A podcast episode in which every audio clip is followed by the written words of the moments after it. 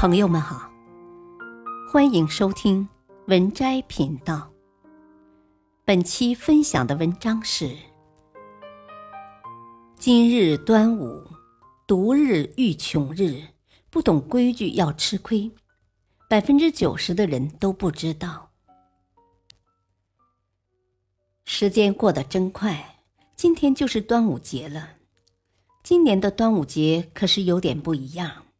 因为端午是破日，恰巧遇上穷日，也是正值五毒月的九毒日之首。一，今年不一样的端午节。端午节遇上穷日，穷日也就是穷尽之日，代表着结束。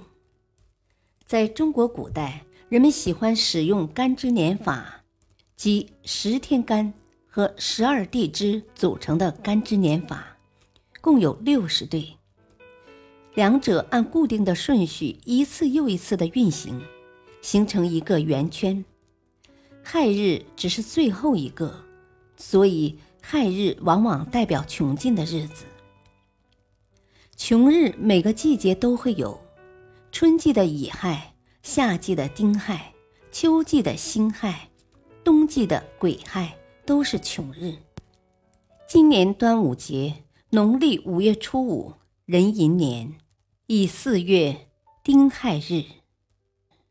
夏季属火，丁火属阴，夏季的丁亥日就是火气穷尽之日。端午九毒日是一年中最毒的日子，毒五月里容易出现热中风。急性心梗、热伤风、腹泻、高血压等与虚弱、湿热、蛇虫之毒和一些传染性疾病。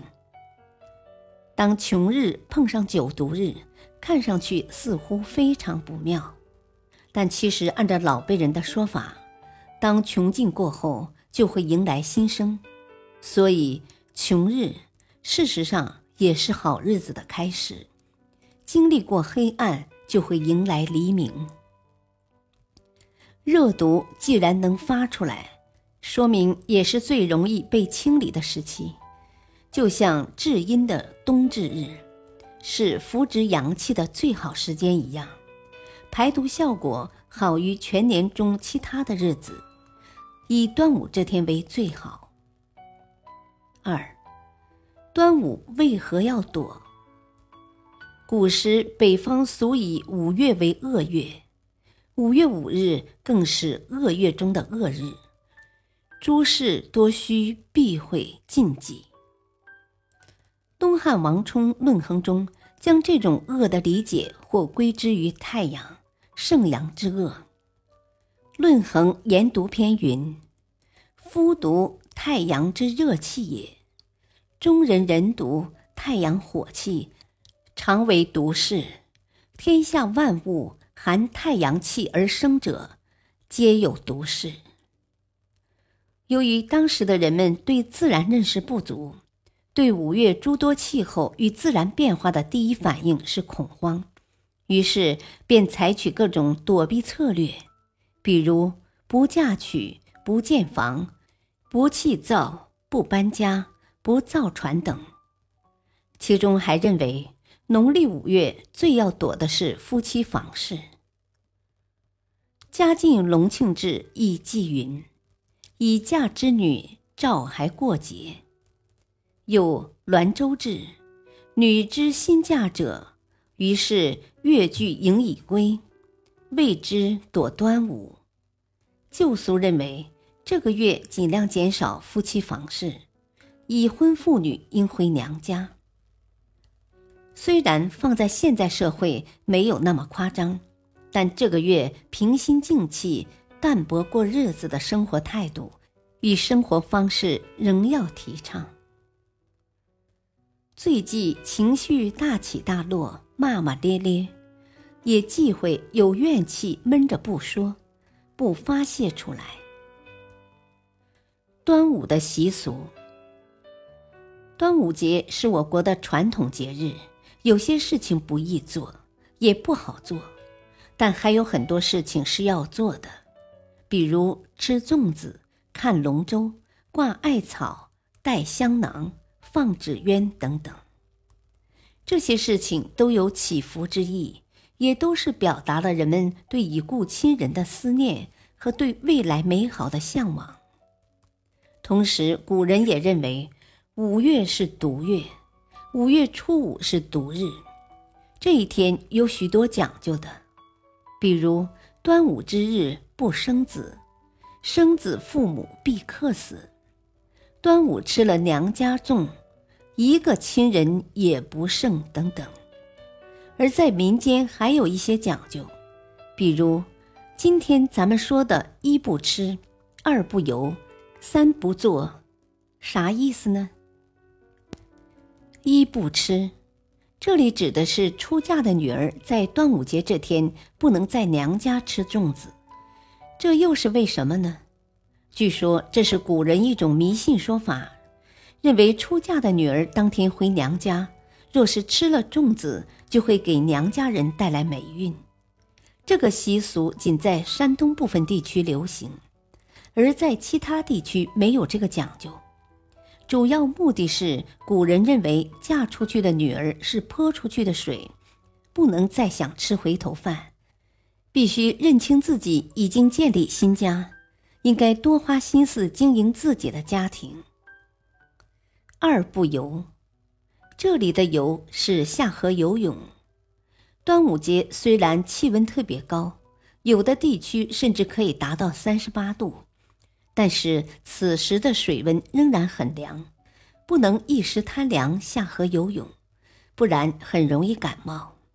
有俗语“吃了端午粽”，还有“三更冻”，也是说的这个道理。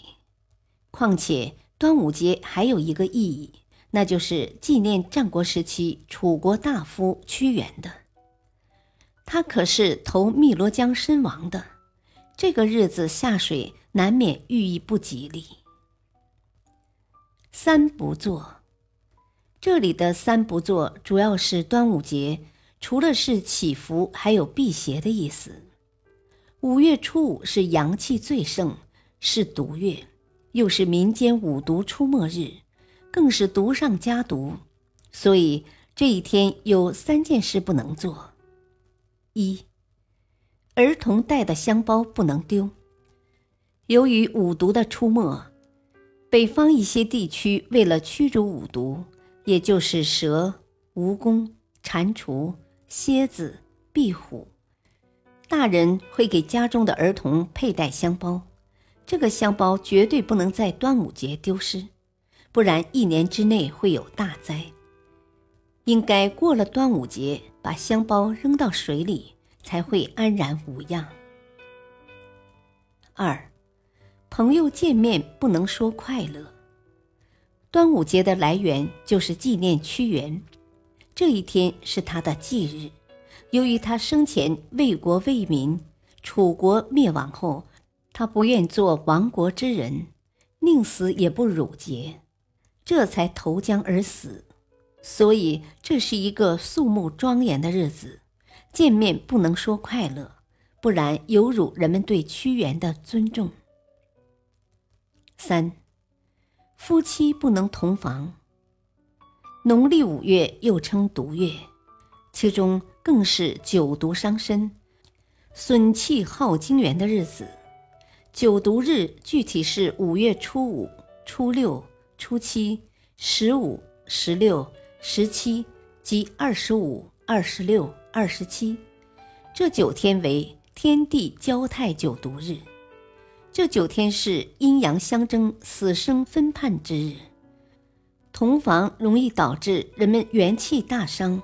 古人认为犯者三年内夫妻俱亡。总之。端午节到来，关于端午节的习俗也是数不胜数，但是，一些禁忌还是要辩证对待。你们那里在端午节还有什么禁忌？不妨说一说。本篇文章选自微信公众号“刘老师开示”，感谢收听，再会。